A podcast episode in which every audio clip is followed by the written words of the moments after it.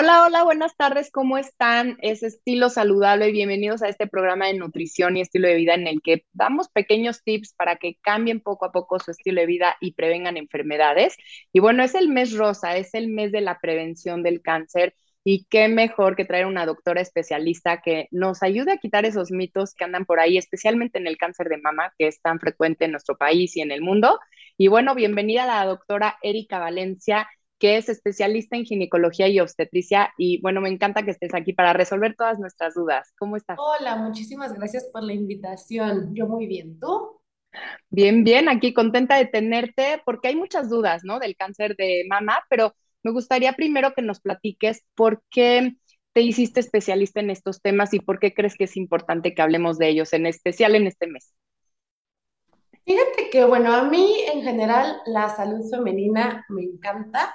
Y siento que este tema es específicamente importante porque es un tema, uno, es el, el, cáncer de mama es el cáncer más común en la población, en mujeres, a nivel mundial.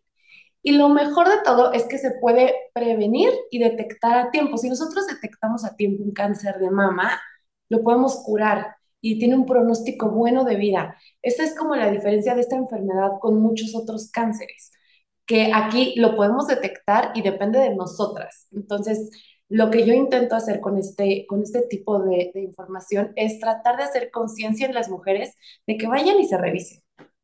Y es que lo que dices es bien importante. A mí me tocó ir a una comunidad en el que hicimos un programa cero diabetes y había todo gratuito. Había evaluación de doctores, de nutriólogos, de psicólogos, las pruebas de laboratorio gratuitas, todo, todo el material, sus glucómetros, todo nadie iba.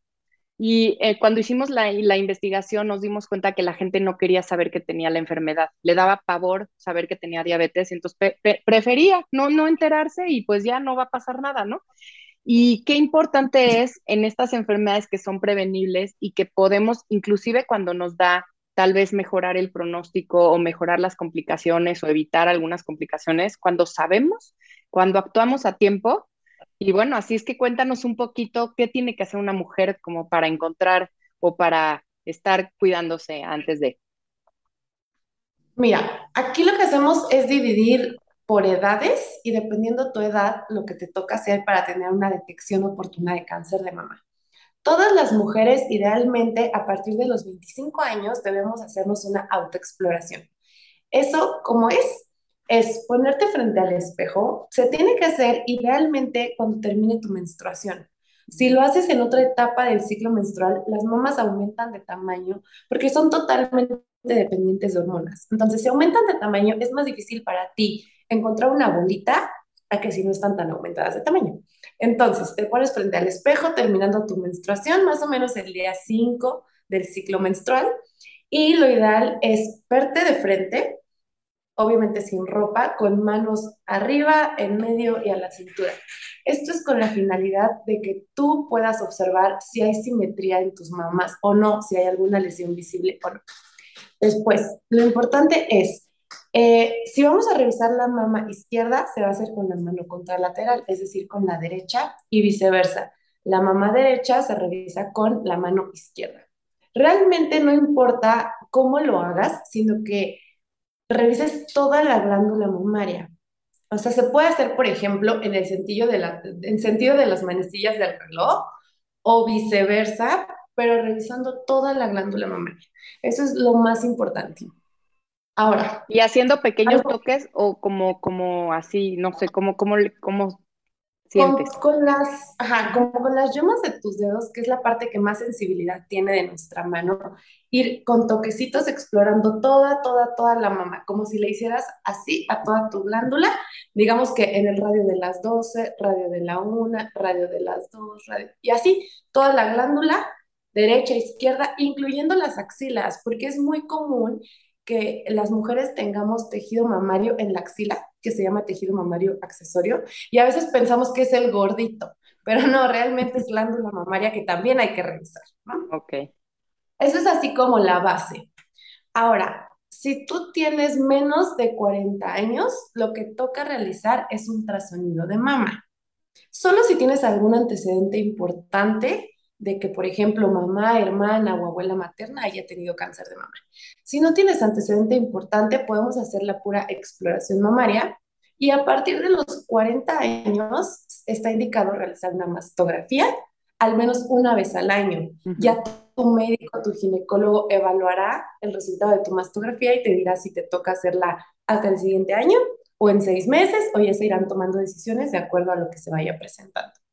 Oye, hablando esto de la mastografía, hay muchos mitos y vamos a ir resolviendo todo en este programa, así es que quédense, eh, aunque sean hombres, tal vez, ¿no? Para su mamá, para su pareja, para sus hijas. Realmente todos tenemos que tener esta información, pero hay mucha gente que le da miedo hacerse la mastografía porque piensa que aumenta el riesgo de cáncer. ¿Qué hay de, por qué, por qué hay ese mito ahí volando? Mira, realmente sé por qué está ni quién lo haya inventado, pero totalmente es un mito. Ahorita que mencionaste lo de los hombres, antes de que se nos pase, a los hombres también les puede dar cáncer de mama. El 1% de todo el cáncer que se presenta de mama es en hombres es más fácil que ellos hagan esta detección porque tienen menos tejido, menos glándula, y entonces una lesión se les nota mucho más rápido que a una mujer, pero también se tendrían que revisar. Bueno, eso como la parte previa. Y ahora, el mito, realmente no sé por qué existe. La mastografía nunca va a causar cáncer de mama.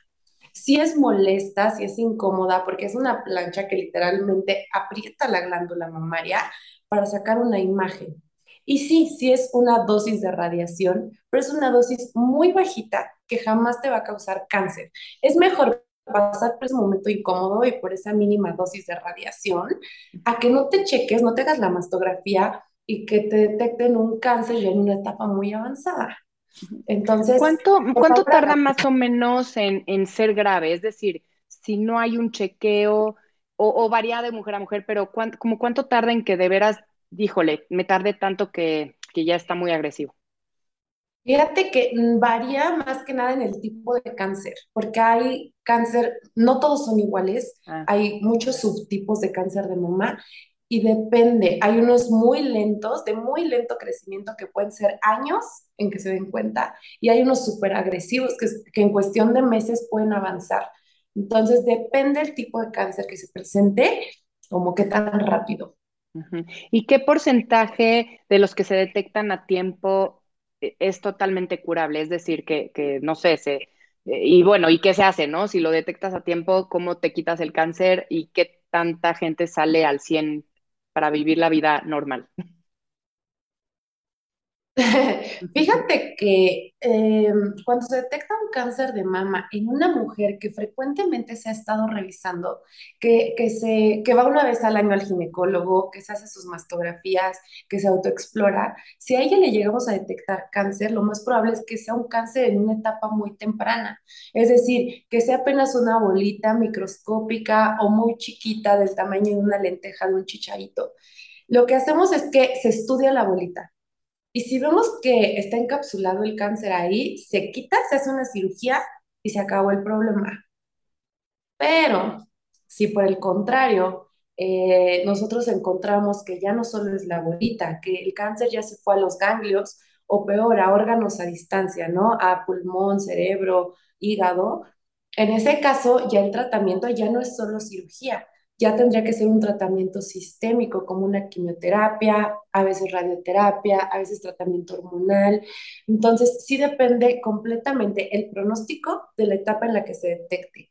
Pero si tú te haces tus chequeos cada año, seguramente si en algún momento llegas a presentar un cáncer, va a ser una etapa muy temprana y va a tener un muy buen pronóstico y la verdad es que es, eh, yo siempre trato en los programas de sensibilizar en la prevención, ¿no? En México es muy común todo, la medicina es curativa, ya si te dio eh, eh, te curo y bueno, pastillas mágicas milagrosas, ¿no? Ya, ya te dio eh, colesterol alto y entonces tus estatinas para bajarlo rapidísimo. Es como, estamos acostumbrados a tratar de mágicamente quitar la enfermedad, cuando son años atrás de, algo invisible, algo silencioso, que pudiéramos haber agarrado a tiempo y evitar más complicaciones y pues mejorar la calidad de vida, ¿no?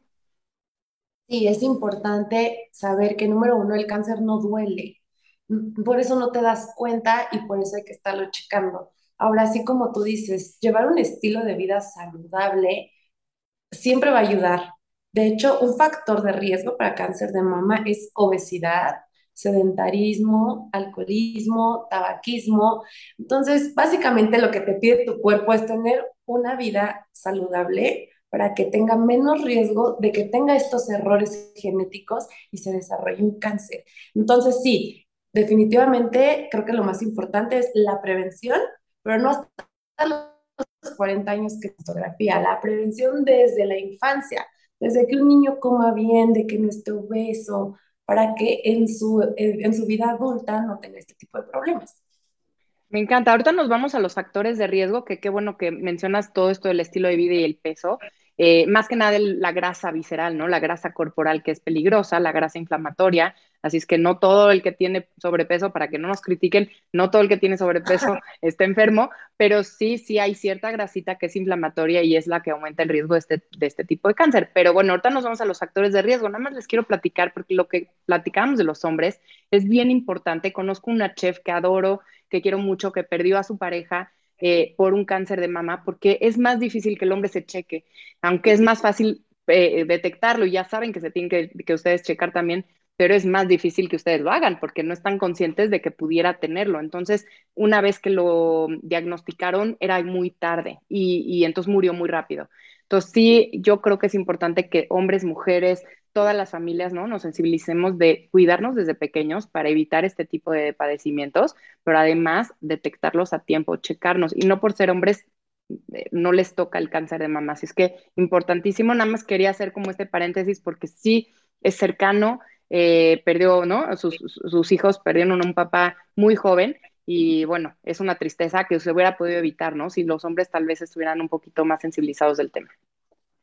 Sí, yo creo que eh, la mayoría de la gente no sabía que a los hombres les podía dar cáncer de mama y entonces por lo mismo dicen, ah, me salió una bolita, un hombre, ha de ser un, granito, un barrito, sin saber la importancia de lo que esto puede llegar a ser.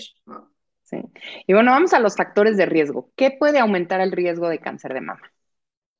Mira, aquí se divide en dos, modificable y no modificable, porque hay cosas que dependen de ti, como las que ya dijimos, ¿no? Llevar un estilo de vida saludable, pero hay cosas que no dependen de ti. La mayoría del cáncer de mama, hasta el 80%, es un cáncer, se llama de novo, espontáneo. O sea, es decir, que te tocó la mala suerte al azar de que a ti te diera cáncer de mama. El otro 20% es genético.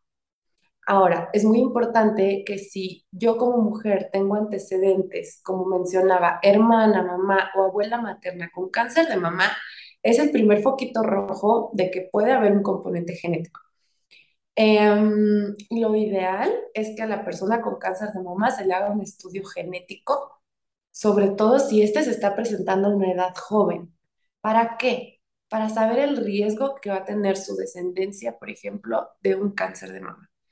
Ahora tengo pacientes y hay muchas mujeres que mi abuela tuvo cáncer de mama y mi mamá también, pero nunca les hicieron el estudio genético o mi abuela ya falleció y pues ya no hay manera de saber qué tipo de cáncer era.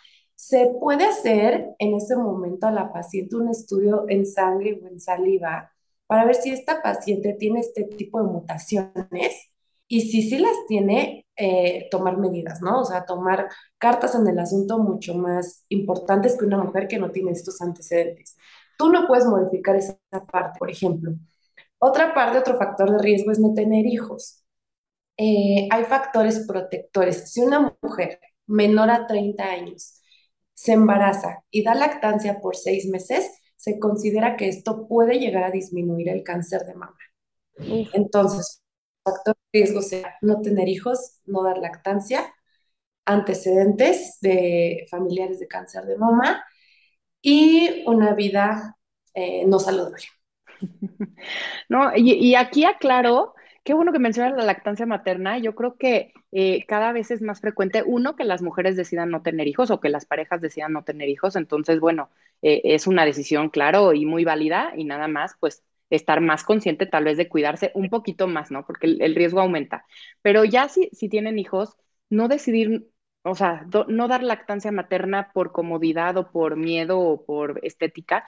La verdad es que no solo aumenta el riesgo de cáncer de mama, sino que evita muchas cosas de protección para el niño, inclusive eh, hay mayor riesgo de obesidad en los adolescentes que no tuvieron lactancia materna, eh, no, no son tan buenos comensales porque no pasan sabores a través de la leche materna, la leche se adapta a las necesidades del bebé, entonces es bien importante porque pues una fórmula es muy nutritiva y es muy buena y se parece, pero la leche materna se va adaptando y si el niño necesitaba más hierro, le da más hierro y si el niño necesitaba más calcio, le da más calcio y se adapta. Entonces, muy importante, si pueden dar la lactancia materna, es increíble, es, es, es, es, el regalo que tenemos, ¿no? De un muy buen inicio, esos primeros mil días de vida de un niño con lactancia materna, con parto natural, vía vaginal, e, es el mejor inicio que le podemos dar a una persona, lo va a proteger de cáncer y de muchísimas otras cosas. Así es que, pues, sigamos promoviendo. Exactamente, wow. Entonces, sí. Y le pasas anticuerpos. Entonces, qué importante empezar con esto. Yo lo veo y no me canso. No me canso como de, de sorprenderme de cómo es la naturaleza y cómo el cuerpo le da a otro ser humano lo que necesita. 100%. No, y es padrísimo. Así es que, bueno, seguimos eh, con factores protectores, este estilo de vida saludable, hacer ejercicio, comer sano, ¿no? Y, esta parte importante. Pero me gustaría irme a los tips, ¿no? ¿Qué le, que, a los mitos, perdón. Que, eh, que la gente está ahí, ¿no? Escuchando y que, y que luego se confunde y luego hay gente que si el brasier no, ¿no? Así es que vamos al primero. ¿El brasier aumenta el riesgo de cáncer o no? No, no importa si tiene varillas, si no tiene varillas, si es sport, tú puedes usar el que te sientas más cómoda y eso no te va a aumentar ni te va a disminuir el riesgo de cáncer, no influye. Súper. Desodorante, ¿qué hay de real? Que, que, no sea un pretexto para no usar desodorante. Está científicamente comprobado que desodorante y antitranspirante no tienen ningún efecto sobre la mama, sobre el cáncer de mama. Lo pueden usar sin problema. Ok, buenísimo. Eh, ¿Solo pasa en mujeres de edad avanzada, arriba de los 40? No. Eh, es real que conforme avanza la edad tenemos más riesgo de que se presente el cáncer de mama, pero esto no quita que también le pueda dar a mujeres jóvenes. Buenísimo. Y el de ese hereditario que mucha gente me, me, preguntó, pues ya dijimos que sí, ¿no? Tiene un componente ahí hereditario, pero no necesariamente Así es que el que, el que no tenga mamá, abuela con cáncer no está exento, ¿no? Claro, no, nunca estamos exentos. Por eso es para toda la población. Ahora, algo muy importante tocando este tema. Si tenemos antecedentes, necesitamos saber la edad de diagnóstico de tu familiar del cáncer de mama. Por ejemplo, si a mi mamá le diagnosticaron cáncer de mama a los 45 años, yo me tengo que empezar a revisar 10 años antes siempre. Ok. Esto es súper importante, esto sí yo no lo sabía, la verdad es que qué, buena información. Y bueno, si alguien tiene, ¿no? Esta, esta mala fortuna o, ¿no? Como, como queramos decir, y, se encuentra una bolita y, ¿qué, qué, pasos siguen, ¿no? Eh, ya, ya decías que si es de una bolita pequeña, se extirpa y así, pero bueno, alguien que tuvo cáncer de mama, ¿qué tiene que hacer? Lo primero es que si tú te detectas algo anormal, tienes que ir a, revisión. Ahora, tampoco se alarmen, hasta el 80% de lo que nosotros tocamos en nuestras mamas son fibroadenomas, son quistes que son benignos, pero tienen que ir siempre a que las revisemos porque existe ese 20% de malignidad que hay que descartar. Entonces, se, tocan una lesión, van a revisión y nosotros, dependiendo de su edad y de su historia clínica, vamos a solicitar ya sea ultrasonido o mastografía. Ahí estos estudios nos van a dar una calificación que va del 0 al 6. Digamos que entre más se acerca al 6, hay más posibilidad de que sea algo maligno, de que sea cáncer. Y entre más se acerca al 1, es mayor posibilidad de que sea algo benigno. Entonces, si nuestro estudio lee con una calificación de 1 o 2, nos quedamos tranquilos y seguimos revisando una vez al año. Si nuestro estudio ya sale, por ejemplo, con un 3 o un 4, se nos prende un foquito rojo, donde tal vez ya no vamos a dejar un año, vamos a dejar solo seis meses para repetir este tipo de estudios. Si es un 4 o 5, entonces se decidirá que lo mejor es hacer una biopsia. Tampoco hay que tenerle miedo a la biopsia porque también hay muchos mitos de la biopsia que si por la biopsia se va a diseminar el cáncer, la biopsia nos ayuda para tomar una muestra de tejido de esa lesión, mandarla con un doctor que se especializa en patología y ellos la ven al microscopio, la estudian y nos dicen realmente a qué nos estamos enfrentando. Entonces, depende de todo esto, el diagnóstico y el tratamiento y el seguimiento. ¿Qué hay de verdad de algunos tratamientos mágico-milagrosos, ¿no? Que están haciendo de inyecciones de vitamina C o transfusiones de vitamina C como para, no sé, para matar el cáncer, no sé exactamente qué es, pero bueno, nos dijeron mucho en redes que preguntáramos de esto. Em, realmente el tratamiento contra el cáncer es lo que nosotros indicamos específicamente. Primero tenemos que saber qué tipo de cáncer es, porque como ya dijimos, hay muchos. Y dependiendo este tipo de cáncer y qué tan extendido esté, si operamos, si damos radioterapia o si damos una quimioterapia sistémica, que está súper estudiado y controlado cuántas sesiones se dan y en qué tiempo. De ahí en fuera, nada va a curar el cáncer, ni hierbas, ni vitaminas, ni ninguna otra cosa. Perfecto. Y una vez que ya se tuvo cáncer eh, ya se terminó todo el proceso y somos sobrevivientes, por decir así, ¿qué cuidados hay que tener y qué tanto riesgo hay de volver a padecer un cáncer de mama? Em, siempre hay que llevar un seguimiento. Nunca vamos a dar totalmente de alta a una mujer. ¿Por qué? Porque tiene que llevar un seguimiento como cualquier mujer que nunca ha tenido cáncer.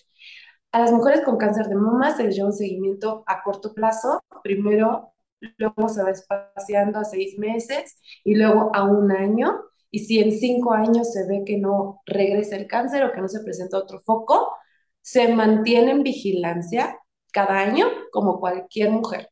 O sea, nosotros, aunque no tengamos antecedentes, aunque no tengamos diagnóstico, estamos en vigilancia. Entonces, es lo mismo. ¿Qué, otros mitos te llegan constantemente a consulta? Que digas, es que la gente trae esto en la cabeza y no sé por qué, ¿no? Porque en la nutrición es igual, no cenar fruta, quién sabe quién lo ideó, quién lo dijo, por qué, pero, ¿no? Eh, eh, la gente puede cenar una torta en vez de una fruta porque la fruta está muy mal y en la torta no pasa nada. Entonces, son cosas que no entiendo, pero bueno, seguramente con el cáncer igual, ¿no? Sí, fíjate que, eh, por ejemplo, hay mucha gente que cree que con herbolaria se puede curar el cáncer, o sea, eso sí es muy frecuente. Sí hay ciertas hierbas, por ejemplo, la marihuana, que se utiliza como tratamiento coadyuvante. Coadyuvante me refiero a que no te va a curar el cáncer, sino que ayuda, ay, perdón, me fui, perdón, sino que ayuda a controlar, por ejemplo, algún tipo de dolor secundario al tratamiento, secundario al cáncer, pero no significa que te lo va a quitar. Entonces, no hay tratamiento alternativo para el cáncer. Eso sí tiene que quedar súper claro. ¿Y em, qué otro mito? Me llega mucho, por ejemplo, lo de las biopsias, que si lo diseminan, que sea, esto me lo preguntó hoy una paciente justamente, le, toca su mastografía. Ah, porque tienen que saber que si ya se hicieron la mastografía una vez y salió bien, eso no quiere decir que la tienen que dejar de hacer, porque muchas pacientes es de, oye, eh, ¿cuándo fue tu mastografía? Hace tres años. Y yo, ah, bueno, pues ya te toca porque ya te saltaste. No, pero salió bien. O sea, sí salió bien en ese momento, pero a través del tiempo nosotros tenemos que seguir vigilando. Y también creen que me dicen, por hacer la mastografía no se me van a quedar caídas. no, la mastografía únicamente es el aplastón que dura menos de un minuto y se acabó. No se van a caer, ni van a cambiar en su forma, ni mucho menos. Y otro, otro como mito que hay, o duda más bien, es las mujeres con implantes. Mm. Eh, de si ellas se tienen que hacer la mastografía o no. Definitivamente sí se la tienen que hacer, solamente avisan antes de, que les den el apachurro, es tengo implantes y se cambia la técnica para hacer la mastografía, porque tienen exactamente el mismo riesgo de tener cáncer de mamá que una mujer sin implantes y por lo tanto el seguimiento y la vigilancia es igual. Qué importante. ¿Cuándo es que se toma la decisión de quitar las mamas para prevenir cuándo es esa situación, ¿no? Como Angelina Jolie. Exacto, como el caso de Angelina Jolie. Em, cuando hay genes mutados, cuando nosotros comprobamos que sí tienen eh, un BRCA1 o 2 mutado, la probabilidad de cáncer de mama puede aumentar hasta en un 80-90%. Entonces, por ejemplo, Angelina Jolie tenía todos los genes para cáncer de mama y ovario mutados. Su probabilidad de tener cáncer de mama era altísima. Entonces ahí se decide la cirugía profiláctica, si es que la paciente así lo quiere pero son indicaciones muy precisas como esa, como que realmente tengas un estudio genético donde diga que sí, tu probabilidad es altísima. De ahí en fuera no está indicado, ¿no? Excelente. ¿Y qué tan relacionado? ¿Hay algunos cánceres que son más como de estilo de vida o hay más genéticos, ¿no? O sea, ¿cuáles se parecen más al de, al de mama que tengamos que tener los mismos cuidados o, que sean, ¿no? Como que de prevención. Pues de todos eh, es llevar una vida saludable, porque el cáncer es cuando hay esta mutación de que las células se multiplican sin control, exageradamente, entonces se crean tumores. Y esto puede ser, eh, digamos, disparado por factores de riesgo como obesidad, alcoholismo, tabaquismo. Entonces, todos estos malos hábitos nos llevan a que tengamos más riesgo de cualquier cáncer, de cualquiera, cualquiera, cualquiera.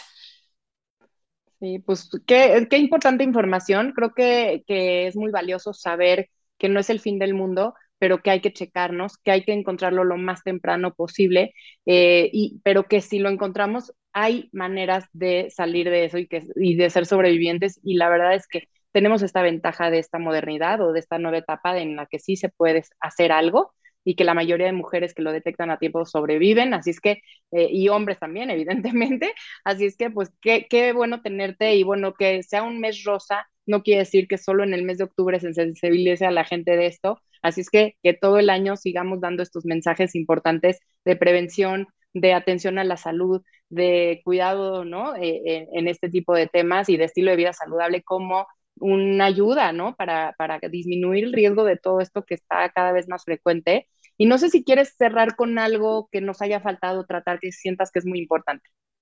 Mm, siento que el mensaje es este, háganse su chequeo porque es un cáncer súper común, el más común en mujeres y también es el que mejor podemos detectar, que tenemos las herramientas. Si nosotros lo detectamos en una etapa temprana, porque ustedes se hacen la mastografía cada año, el pronóstico va a ser muy bueno. Yo lo que les digo es, octubre me encanta porque es como ponerle atención y énfasis a esto.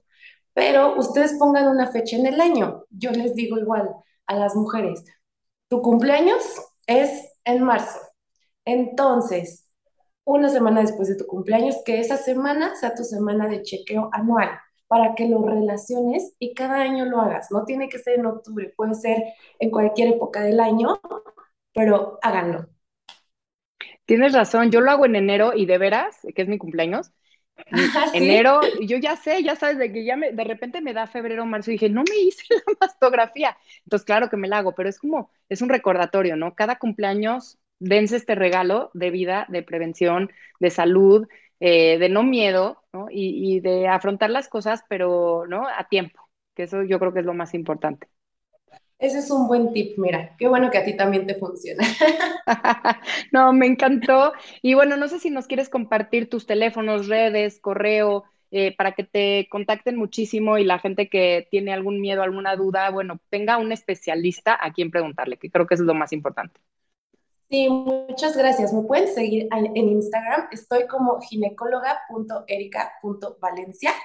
Tengo dos consultorios en Ciudad de México, uno en el ABC de Santa Fe y otro en San Angelino Universidad.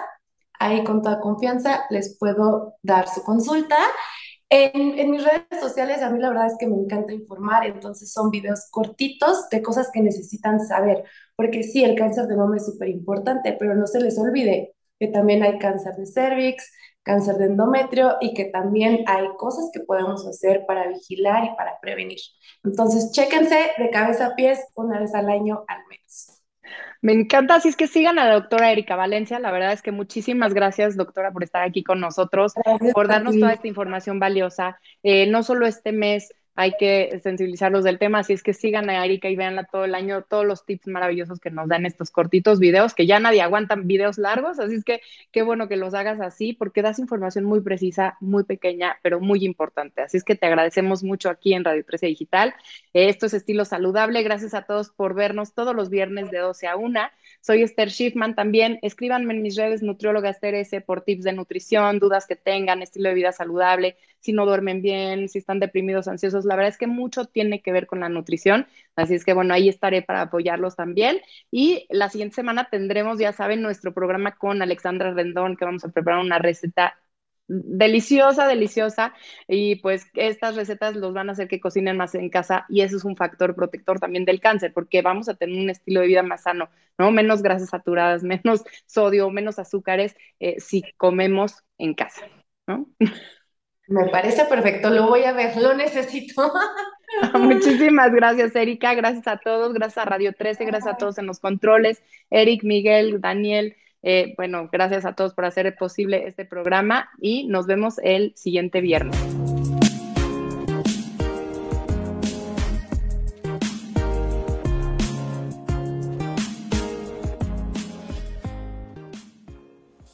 Desde cualquier dispositivo y en cualquier plataforma recibe las notificaciones de Radio 13 Digital. Venos y escúchanos en Facebook, YouTube y Daily Motion de Radio 13 Digital. Dale me gusta a nuestro perfil, síganos y activa las notificaciones de las publicaciones y video para que te lleguen las alertas de los programas que están al aire. Escucha nuestro podcast en Spotify, Amazon Music, Apple Music y Deezer. Síguenos en YouTube Búscanos como Radio 13 Digital. Suscríbete a nuestro canal y activa la campana para que te lleguen las notificaciones de todo nuestro contenido. Visita nuestra página web www.radio13.mx. Radio 13 Digital, programación consciente.